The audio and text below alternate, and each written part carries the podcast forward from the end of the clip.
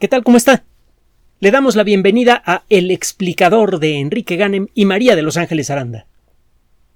Todos los días, en miles de salones de clase de todo el mundo, muchos jóvenes pasan por una situación que probablemente usted conoció. Se encuentran sentados en sus bancas, escuchando a una persona hablar de manera interminable sobre eh, divisiones, multiplicaciones, cálculo, eh, geometría analítica. Parece que es la cosa más terriblemente aburrida y absurda que puede ocurrirle a persona alguna. El quedarse atrapado eh, o atrapado en un eh, salón de clase escuchando cosas aburridas, incomprensibles y que finalmente son inútiles. Una de las grandes tragedias de la sociedad, y es una que estamos pagando muy muy caro, es precisamente la incapacidad que tienen muchos sistemas educativos primero para darle clases a toda la gente que está en edad de recibirlas. Ese es el primer problema. Y el segundo, que en muchos casos las personas que dan clases lo hacen con base en la premisa que alguna vez expresó con tanta claridad George Bernard Shaw, el eh, dramaturgo eh, pues eh, irlandés, iba a decir británico, pero es irlandés. Él dijo, entre otras muchas cosas muy ingeniosas, en alguna ocasión, que el que puede hace y el que no puede enseña. La realidad es que la única diferencia en cada generación hay una etapa muy breve, crucial, en donde ocurren cosas que separan al mundo moderno de la edad de piedra. Lo que ocurre es la educación, el transportar el conocimiento del pasado resumido y mejorado a las generaciones que vienen. Cuando este proceso ocurre correctamente, los eh, muchachos y muchachas se enamoran profundamente de alguna disciplina o del arte en cualquiera de sus muchas manifestaciones o de de lo que es el quehacer de la vida social, la construcción de las leyes de una sociedad, por ejemplo, o se enamoran de la naturaleza. Y esto último sucede con mucha frecuencia incluso en personas que se dedican a hacer otra cosa a lo largo de sus vidas. Hemos platicado en muchas ocasiones de el efecto que ha tenido con el paso de los años el, eh, el, de entrar en contacto con la naturaleza. Mucha gente que ha eh, estudiado eh, leyes, que incluso que se ha dedicado a la administración pública,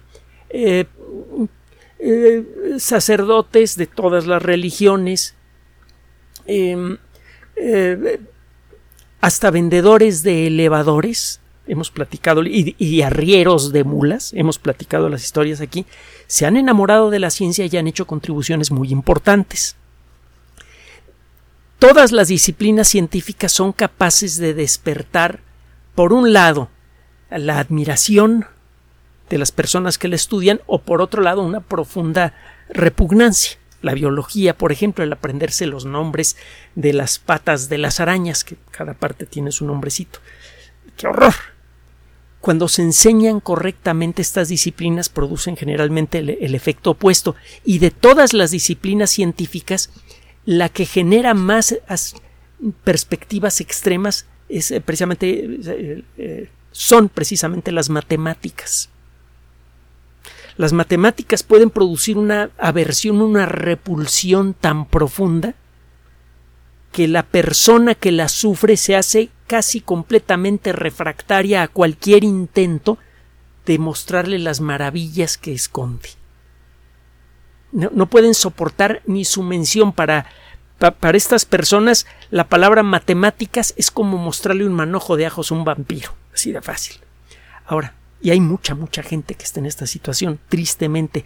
Por el otro lado, si usted logra desarrollar la habilidad básica necesaria para las matemáticas, es muy probable, no es seguro, pero es muy probable que acabe usted sintiendo una admiración tan profunda que va más allá de la, del simple estímulo intelectual.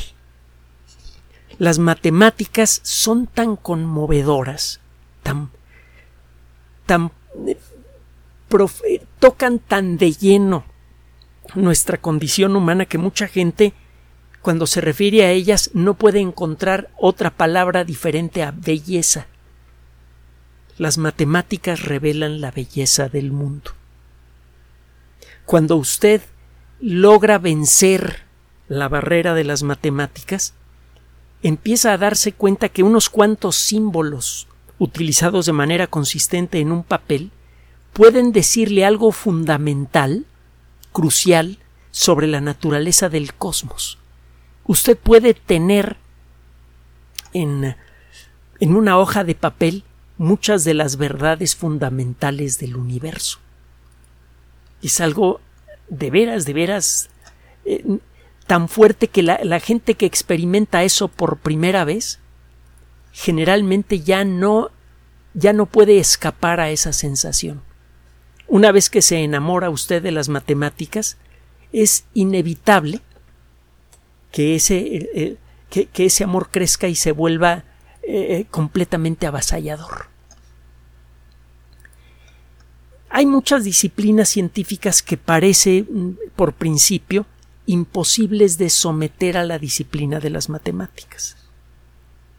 Por ejemplo, la biología. ¿Qué tienen que hacer las matemáticas en la biología? Pues vaya, como no sea aprender a contar las patas de las arañas, parece que no sirven para nada. Con el paso de los años y gracias al desarrollo de, de, muchas disciplinas científicas, ha sido posible eh, desarrollar una serie de perspectivas muy avanzadas con respecto a cómo representar fenómenos fundamentales de la naturaleza con la ayuda de unos cuantos números. Y lo que se ha conseguido es verdaderamente espectacular. Tiene mucho tiempo que se utilizan matemáticas para representar algunos fenómenos eh, biológicos que naturalmente llevan números, por ejemplo, la dinámica de poblaciones. Yo tengo en una isla un montón de tigres, un montón de conejos, los conejos se comen a los tigres, más bien los tigres se comen a los conejos, a menos que se trate de conejos mutantes. Eh, eh, los conejos se reproducen con un cierto ritmo, los tigres con un cierto ritmo, cada uno de estos organismos tiene un cierto periodo de vida, todos estos numeritos los utiliza usted para construir una ecuación en donde usted describe con símbolos cómo debería ser la dinámica de, la población. Si arranca usted con 15 tigres y, y, 500 eh, conejos y sabe que los tigres se comen un conejo a la semana, conoce el ritmo de reproducción de ambas especies, el tiempo de vida promedio, etcétera, Usted puede, después de pensarlo un rato, desarrollar un modelo matemático que puede ser bastante complejo, que pretende describir cómo va cambiando la población de tigres y conejos a lo largo del tiempo. Otro día vamos a, regresar a este ejemplo porque cuando se empezaron a hacer este tipo de modelos, eh, las personas que los hicieron descubrieron un aspecto fundamental de las matemáticas que nadie que nadie anticipaba. Fue uno de las uno de los caminos por los cuales eh, los expertos en matemáticas se dieron cuenta que existen verdades en el mundo de la naturaleza, existen eh, fenómenos en el mundo de la naturaleza que no pueden ser descritos perfectamente por las matemáticas. Es toda una historia. Tiene que ver con la famosa teoría del caos. Pero bueno, ahorita vamos a, a, a meternos en otro, en otro tema diferente. Las matemáticas de entonces para acá se empiezan a utilizar más y más para modelar otros fenómenos naturales que tienen que ver con las ciencias de la vida, pero que no tienen que ver tan directamente con números. Eh, eh, en el primer ejemplo que le puse, pues, usted cuenta cuántos tigres hay, cuántos conejos hay, cuántos años vive un tigre, cuántos años vive un conejo, todos esos son números.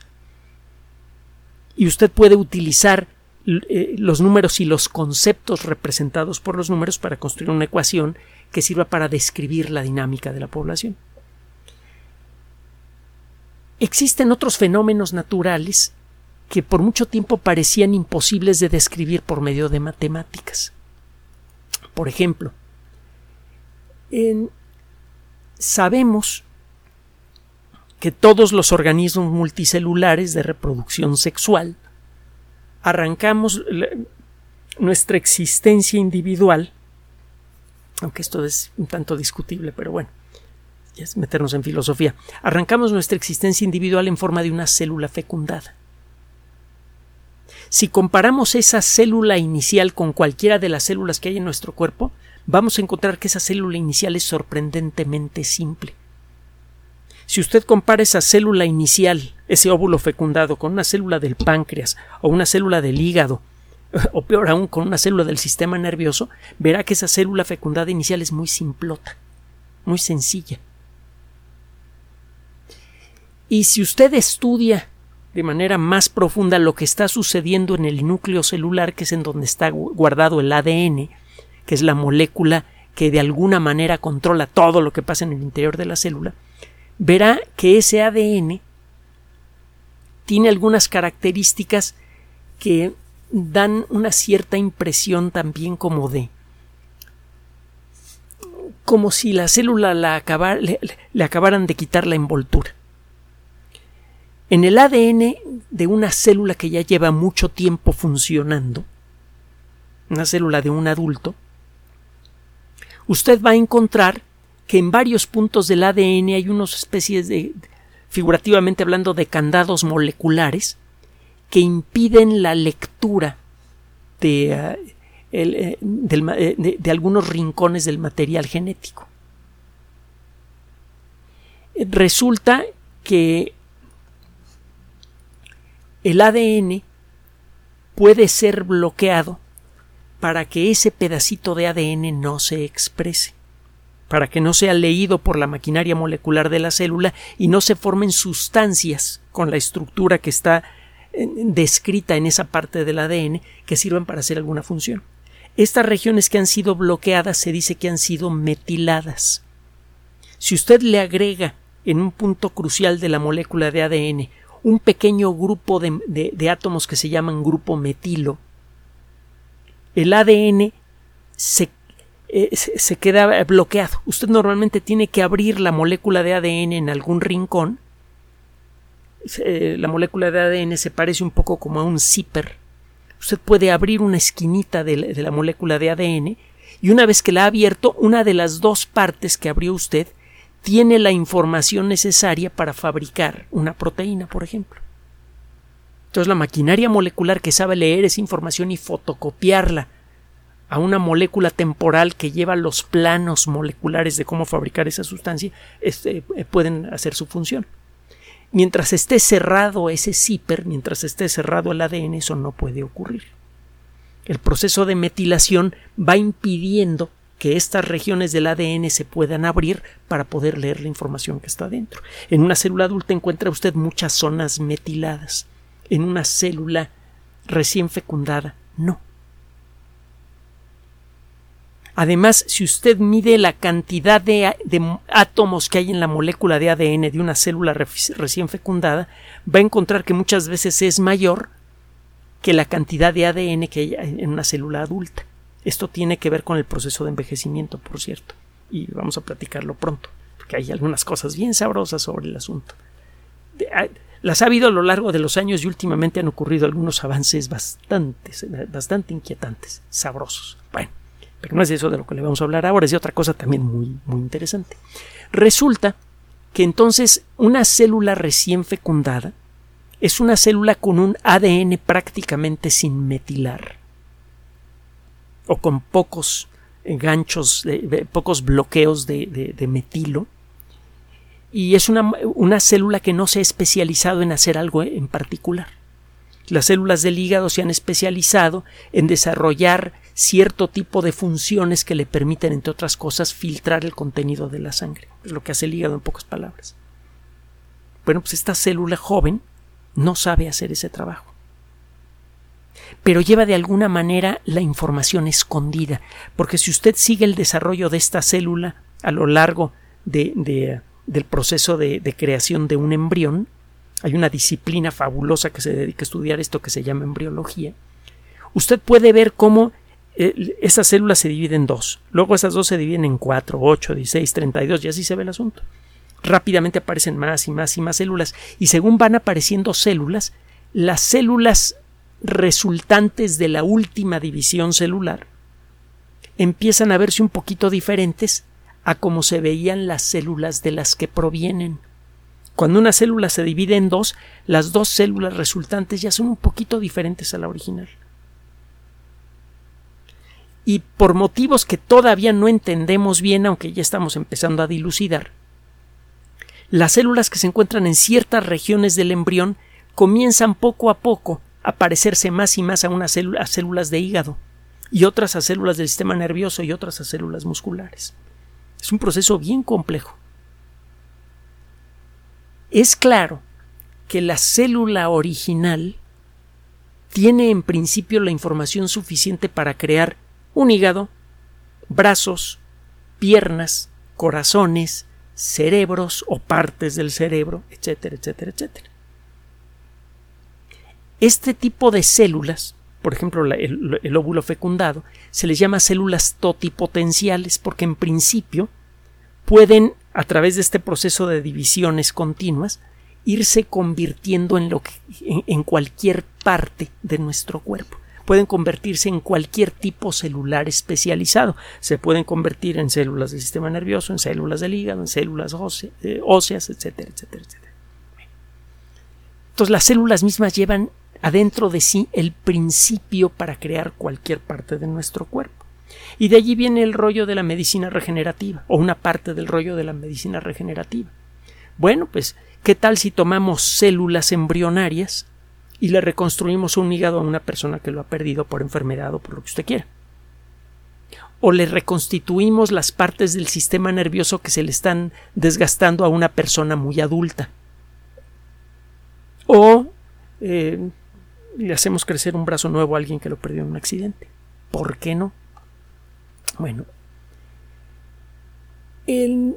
hubo una época en la que se pensó que la única manera de iniciar el camino para desarrollar este tipo de terapias consistía en conservar congeladas células embrionarias de una persona.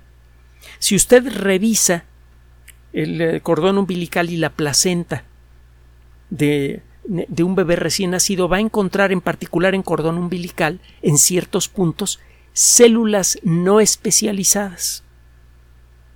Células que con facilidad en principio se les podría inducir para que se conviertan en hígado, para que se conviertan en cerebro. Esto eh, empezó a quedar claro en el siglo pasado. Incluso se hicieron bancos de cordón umbilical, se eh, hizo un gran negocio con esto. Y eh, bueno, pues para hacerle corta la historia, a principios de este siglo, empezó a desarrollarse una tecnología diferente. El asunto este de conservar células de cordón umbilical por décadas, cuando una persona nace, para que cuando tenga 80, 90 años o los años que sean, se puedan utilizar esas células para tratar de curar a esa persona, resultó carísimo y resultó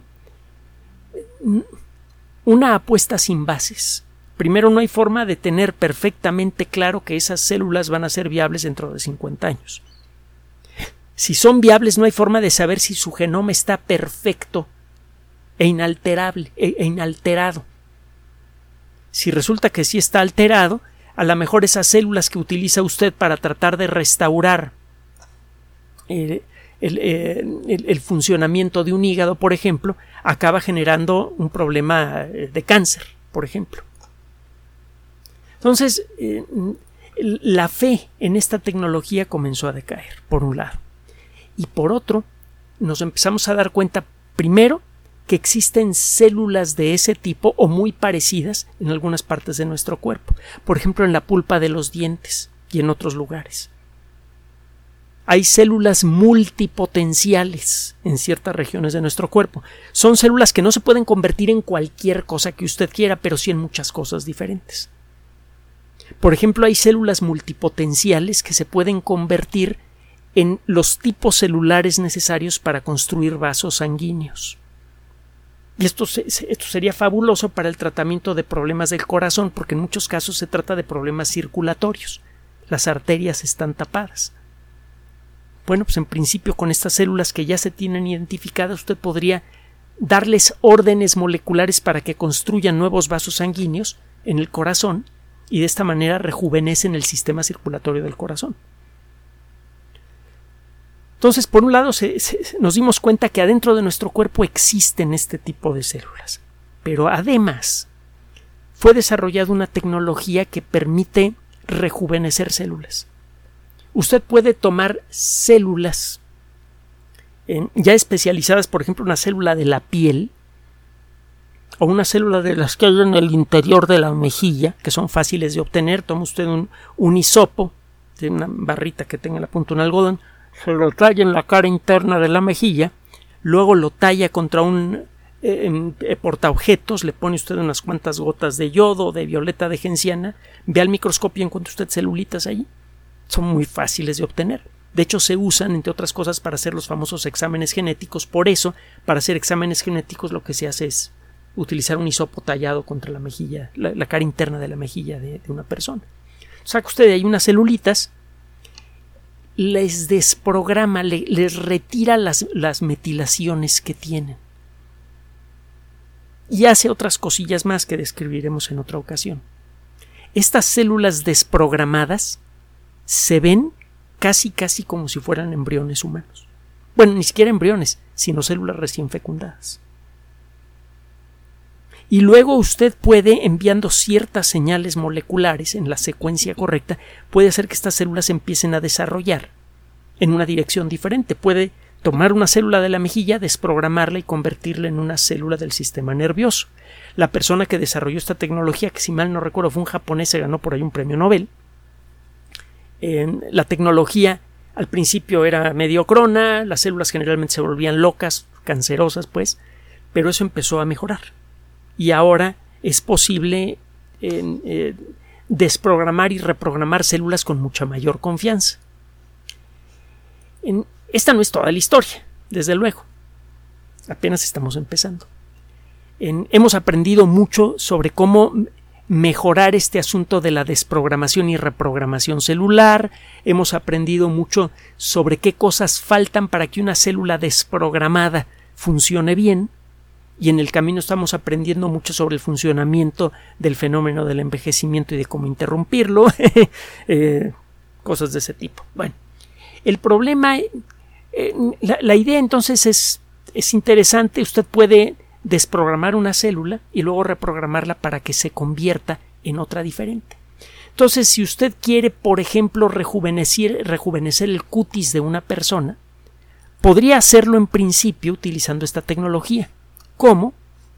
Pues simplemente toma células de la mejilla, por ejemplo, las desprograma y luego les manda las señales moleculares que hacen que las células se conviertan en el tipo de células que hay debajo de la piel, en el tejido conectivo.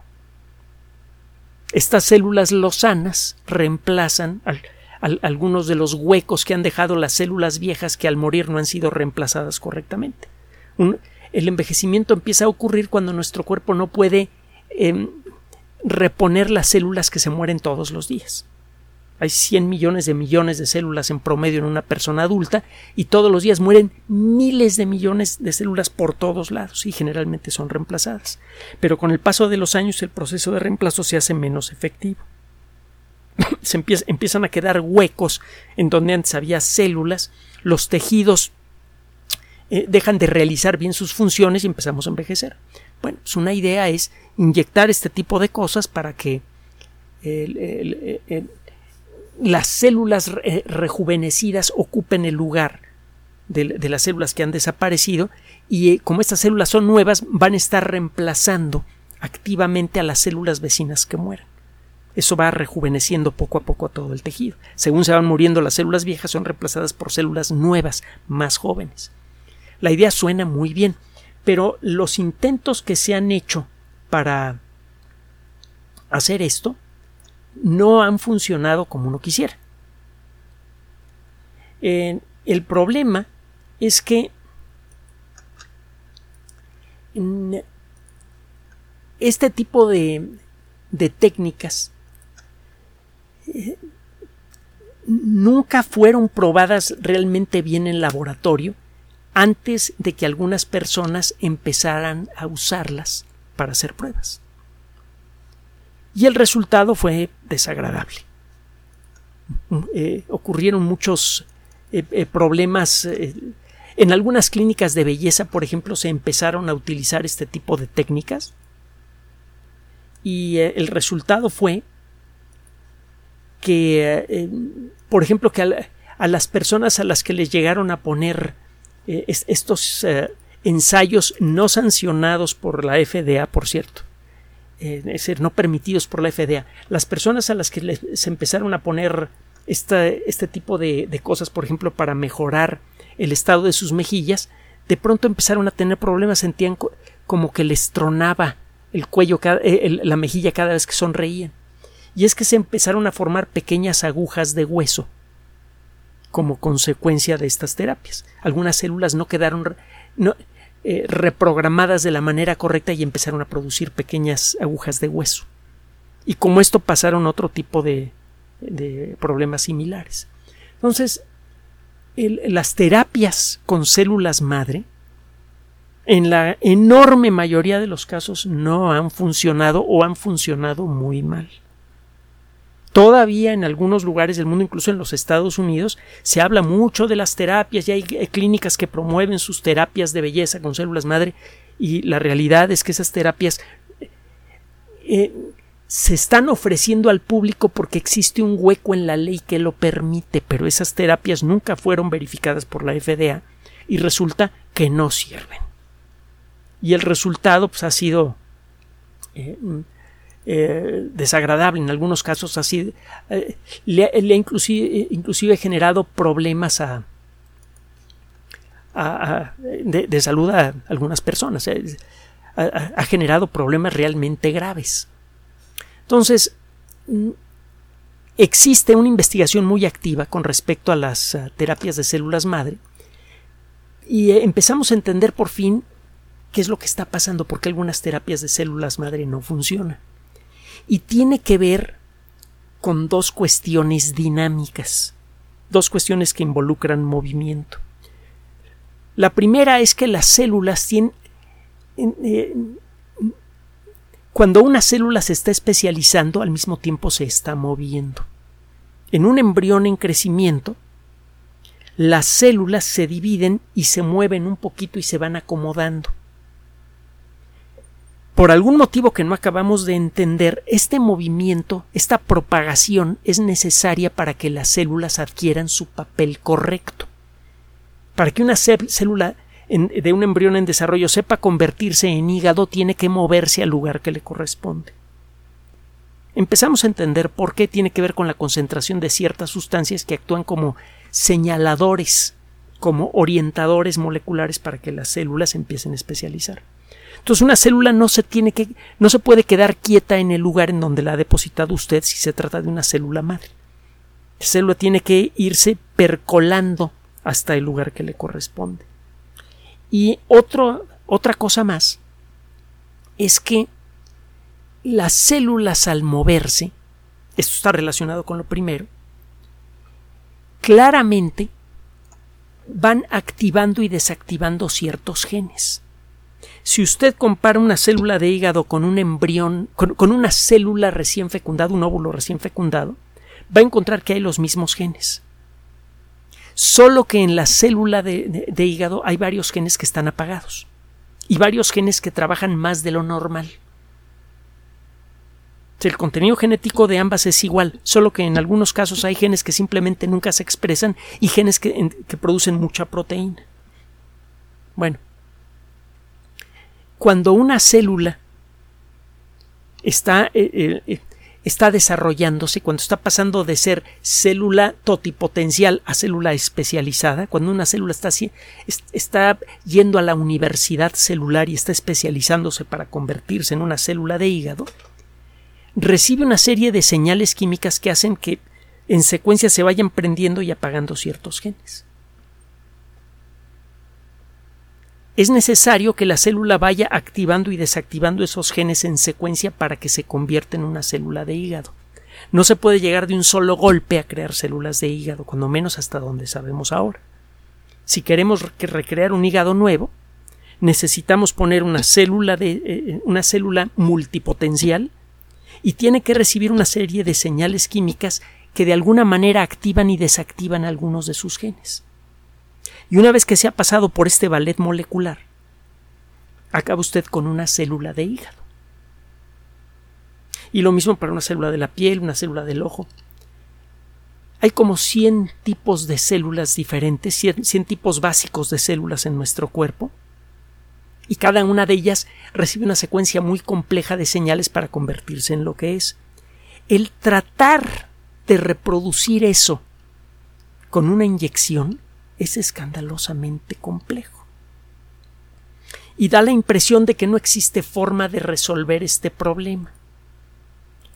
Pero, recientemente, de eso se trata la nota de hoy, fue publicado un trabajo en la revista Nature Biotechnology, la revista de biotecnología de editorial Nature.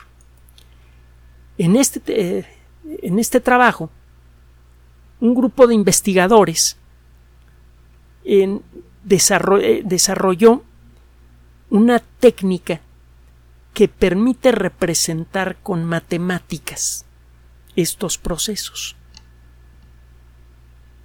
Una célula que va recibiendo señales químicas eh, en secuencia para irse para activar y desactivar genes en secuencia puede ser modelada como si la célula se estuviera moviendo. Cuando un objeto se mueve por el espacio va cambiando de posición a lo largo del tiempo. Usted con el mismo tipo de fórmulas matemáticas básicas puede modelar la secuencia de cambios que va sufriendo la célula para convertirse en una célula especializada del hígado.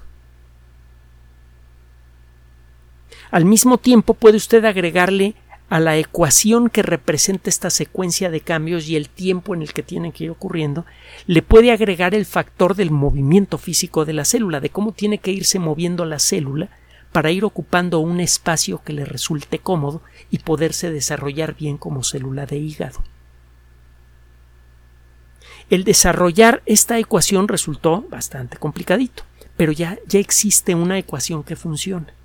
Con esto usted puede generar un modelo matemático bastante preciso, esa es la nota, que estas personas pudieron demostrar que su modelo funciona, y de esta manera usted puede en una computadora, con un modelo matemático numérico, puede usted modelar lo que hay que hacer para restaurar, por ejemplo, eh, las mejillas de una persona para que se vean lozanas aunque tenga un montón de años encima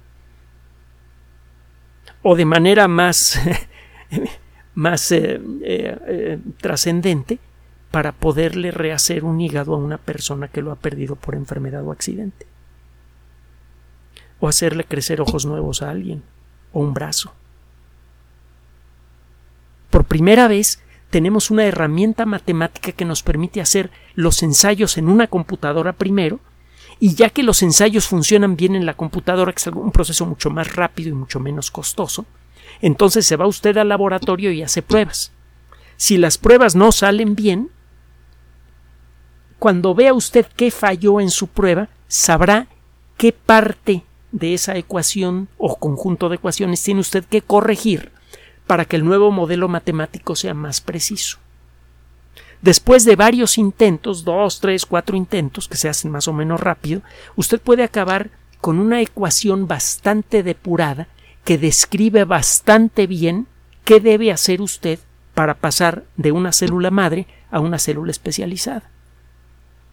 Con ese modelo matemático usted puede incluso hacer terapias personalizadas, entre otras cosas a bajo costo, para cada caso. Usted puede, por medio de una representación numérica, anticipar el resultado de una terapia antes de aplicársela a una persona y de una terapia muy trascendente, una que sirve para reemplazar partes desgastadas del cuerpo. Las consecuencias de esto son, desde luego, inimaginables, porque podría usted en principio reemplazar indefinidamente partes del cuerpo según se van haciendo viejas. No sé si me explico. Lo interesante de este modelo matemático es que funciona y que además está inspirado en modelos físicos. Las mismas fórmulas básicas que describen el movimiento de algunos objetos se utilizan aquí para describir un movimiento es una secuencia de cambios en el espacio, en la posición de un objeto a lo largo del tiempo.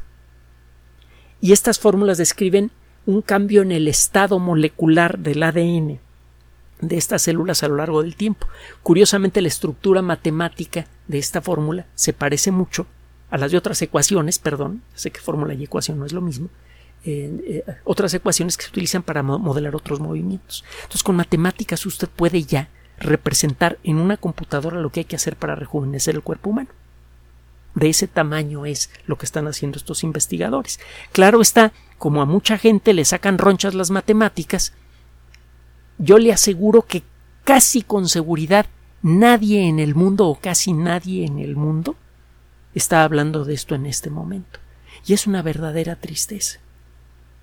¿Sabe? Cada vez que en un salón de clases se consigue enemistar a una muchacha o a un muchacho con las matemáticas, estamos perdiendo la oportunidad de que esa persona pocos años después no solamente logre encontrar símbolos en un papel que puedan representar grandes soluciones a los grandes problemas que enfrentamos, sino que también está evitando que esa persona pueda experimentar de lleno la belleza del universo para luego poder contagiarla a otras personas.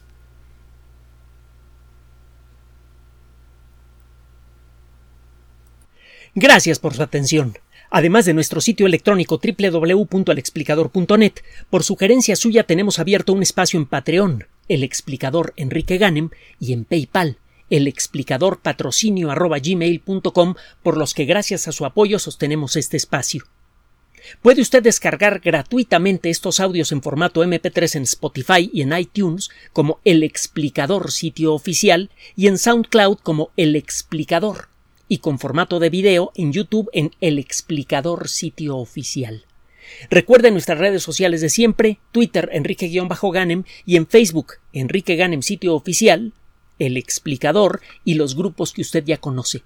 Finalmente, El Explicador siempre somos María de Los Ángeles Aranda y Enrique Ganem. Gracias.